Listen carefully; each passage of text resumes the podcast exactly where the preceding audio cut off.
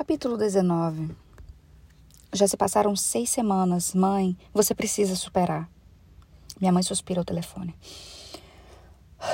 Você é minha única filha. Desde que nasceu, eu venho sonhando com o seu casamento. Ela ainda não me perdoou, mesmo estando presente na hora. Ligamos para ela logo antes de Alice reservar nossos voos. Nós a obrigamos e os pais de Ryle a sair da cama e depois convencemos todo mundo a voar para Las Vegas à meia-noite. Ela não tentou me dissuadir da ideia, porque tenho certeza de que percebeu o nosso estado de espírito quando chegou ao aeroporto. Mas ela não me deixou esquecer o assunto. Tenho sonhado com uma festa enorme de casamento, com provas de vestido, de bolo, desde o dia que nasci. Chuto os pés para cima do sofá. E se eu te recompensar? Sugiro. E se, quando decidimos ter um bebê, eu prometer seguir o método tradicional e não comprar um em Las Vegas? Minha mãe ri depois suspira. Desde que você me dê netas um dia, eu acho que eu posso esquecer o assunto. Ryan e eu conversamos sobre ter filhos no voo para Vegas. Eu queria discutir a possibilidade antes de me comprometer a passar o resto da vida com ele Ryle disse que isso certamente poderia ser discutido. Depois esclarecemos outras coisas, várias outras causas prováveis de problemas futuros. Faço questão de contas bancárias separadas, mas como ele ganha muito mais, deve me comprar vários presentes e me deixar feliz. Ele concordou. E ainda me fez prometer jamais me tornar vegana, o que foi fácil. Eu amo queijo. Falei que a gente teria de abrir uma, alguma instituição de caridade ou pelo menos doar para algumas instituições que Marshall e Alice indicassem. Ele disse que já faz isso, o que me deixou com vontade de me casar com ele ainda mais rápido. Ele me fez prometer que eu votaria nas eleições. Disse que eu poderia votar nos democratas, republicanos ou independentes, contanto que eu votasse. Entramos em acordo. Quando chegamos a Vegas, escutávamos completa estávamos completamente em sintonia. Escuto a porta da frente se trancar e então me deito. Preciso desligar. Aviso minha mãe. Ryan acabou de chegar e ele fecha a porta, então eu sorrio e digo: Espere, vou reformular a frase, mãe. Meu marido acabou de chegar. Minha mãe ri e se despede de mim. Desligo e deixo o telefone de lado. Ergo o braço acima da cabeça e apoio preguiçosamente no braço do sofá. Em seguida, coloco a perna no encosto, deixando minha saia escorregar pelas coxas e se aglomerar na cintura. Os olhos de Ryle devoram meu corpo e ele sorri enquanto se aproxima. Depois se ajoelha no sofá e lentamente deita em mim. Como está minha esposa? Sussurra ele, dando beijos ao redor da minha boca. Ele pressiona o corpo entre minhas pernas e eu deixo a cabeça tombar para trás enquanto ele beija meu pescoço. Isso que é vida. Nós trabalhamos quase diariamente. Ryle tra trabalha o dobro de horas que eu e só duas ou três vezes por semana estou acordado quando ele chega. Porém, nesse caso, eu costumo exigir que passe tais noites dentro de mim. Ele não reclama. Ryle escolhe um ponto em meu pescoço e o domina, beijando-o com tanta força que chega a doer. Ai! Ele se abaixa, ainda em cima de mim, e murmura contra o meu pescoço. Vou deixar um chupão em você, não se mexa. E eu rio, mas concordo. Meu cabelo é comprido o suficiente para esconder e jamais ganhei um chupão. Seus lábios continuam no mesmo lugar, chupando e beijando até eu parar de sentir dor. Ele pressiona o corpo contra o meu, se avolumando dentro do uniforme. Mexo as mãos e puxo sua calça suficiente para que ele possa entrar em mim. Ryan continua beijando meu pescoço enquanto me possui no sofá. Ele tomou uma ducha primeiro e assim que terminou eu entrei. Achei melhor nos livrarmos do cheiro de sexo antes de jantar com Alice e Marshall. O bebê chega em algumas semanas, então Alice está requisitando nossa companhia sempre que possível. Ela está preocupada, com medo do impacto em nossa vida social quando o bebê nascer, mas sei que isso é ridículo. Vamos passar a visitá-los mais. Já amo minha sobrinha mais do que eles dois. Ok, talvez não, mas quase. Tento não molhar o cabelo enquanto me enxago, porque já estamos atrasados. Pego o gilete e encosto na axila quando escuto um estrondo. E paro. Ryle? Nada. Termino de me depilar e depois tiro o sabão. Mais um estrondo. Mas o que ele está fazendo? Fecho a torneira, pego uma toalha e enrolo no corpo. Ryle! Ele continua sem responder. Visto depressa a calça jeans e abro a porta enquanto enfio a camisa por cima da cabeça. Ryle!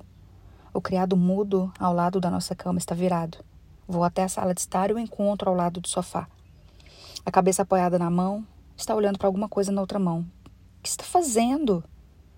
Ele me encara e não reconheço a expressão. Fico confusa, sem entender o que está acontecendo. Não sei se ele recebeu alguma notícia ruim ou. Meu Deus, Alissa. Ryle, você está me assustando. O que aconteceu? Ele ergue meu celular e olha para mim como se eu devesse saber o que está acontecendo.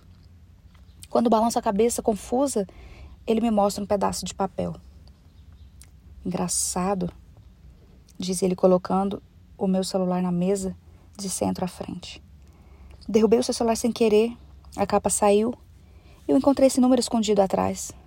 Meu Deus, não, não, não. Ele amassa o papel. Aí pensei, hum, que estranho, Lily não esconde as coisas de mim. Ele se levanta, pega o meu celular. Então liguei para o número. Serro põe ao redor do celular. Ele deu sorte porque caiu na porra da caixa postal. Ryle joga o meu celular do outro lado da sala. O aparelho bate na parede, se despedaçando no chão.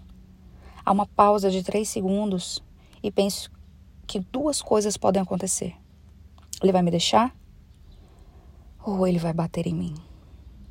Ryle passa a mão no cabelo e vai direto para a porta. Ele me deixa. Ryle, eu grito. Por que nunca joguei aquele número fora?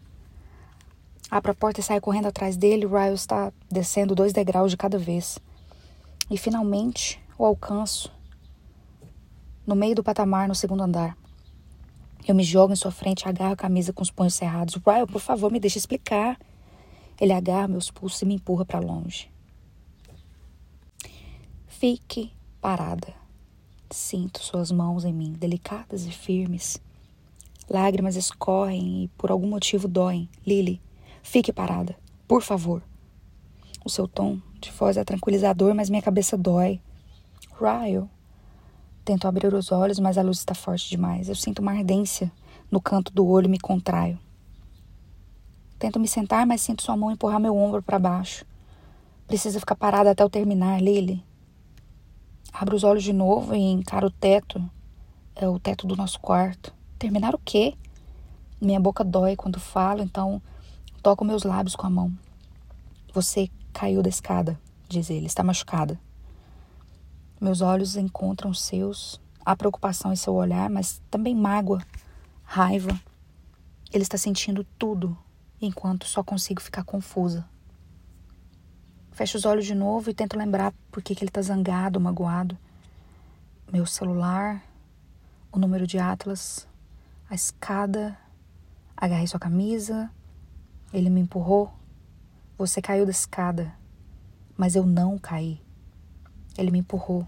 De novo. É a segunda vez. Você me empurrou, Ryle. Eu sinto o corpo inteiro começar a tremer em, meu, em meus soluços. Não faço ideia da gravidade dos meus ferimentos, mas nem me importo. Nenhuma dor física se compara à do meu coração. Dou tapinhas na mão de Ryle para que se afaste. Sinto ele se levantar da cama enquanto fico em posição fetal. Espero que ele tente amenizar a situação como fez da última vez que me machucou, mas isso não acontece. Escuto Ryle andar pelo quarto. Não sei o que está fazendo. Ainda estou chorando quando ele se ajoelha na minha frente. Talvez você esteja com uma concussão, explica ele, inexpressivo.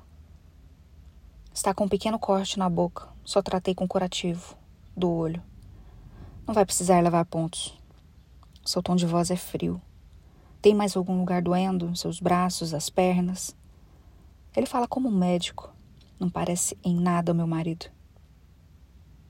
Você me empurrou, acuso, em meias lágrimas. É só nisso que consigo pensar. É só isso que eu consigo dizer ouvir. Você caiu. Comunica ele calmamente. Cerca de cinco minutos atrás, logo depois de eu ter descoberto que eu me casei com uma porra de uma mentirosa. Ele deixa algo no travesseiro do meu lado. Se precisar de alguma coisa, tenho certeza de que pode ligar para este número. Olho para o pedaço de papel amassado perto da minha cabeça com o número de Atlas. Ryle, chamo soluçando. O que está acontecendo? Escuto a porta do apartamento bater. Meu mundo inteiro desmorona ao redor. Ryle. Sussurro para ninguém. Tapo o rosto com as mãos e choro, como nunca fiz na vida. Estou destruída. Cinco minutos é o necessário para destruir completamente uma pessoa. Alguns minutos se passam, dez, talvez. Não consigo parar de chorar, ainda não saí da cama. Estou com medo de me olhar no espelho, estou apenas com medo. Escuto a porta da frente se abrir e bater de novo. Ryle aparece na porta e eu não faço ideia se devo sentir raiva, ou morrer de medo, ou me sentir mal. Como posso estar sentindo as três coisas ao mesmo tempo? Ele encosta a testa na porta do nosso quarto. Eu fico observando ele bater a cabeça ali algumas vezes. Uma vez, duas vezes, três vezes. Ele se vira, se aproxima depressa de mim e se ajoelha ao lado da cama. Então segura minhas mãos e aperta. Lily, diz ele, rosto inteiro contorcido em aflição. Por favor, me diga que não é nada. Ele leva a mão até a têmpora e eu sinto suas mãos tremerem. Eu não aguento isso, eu não aguento.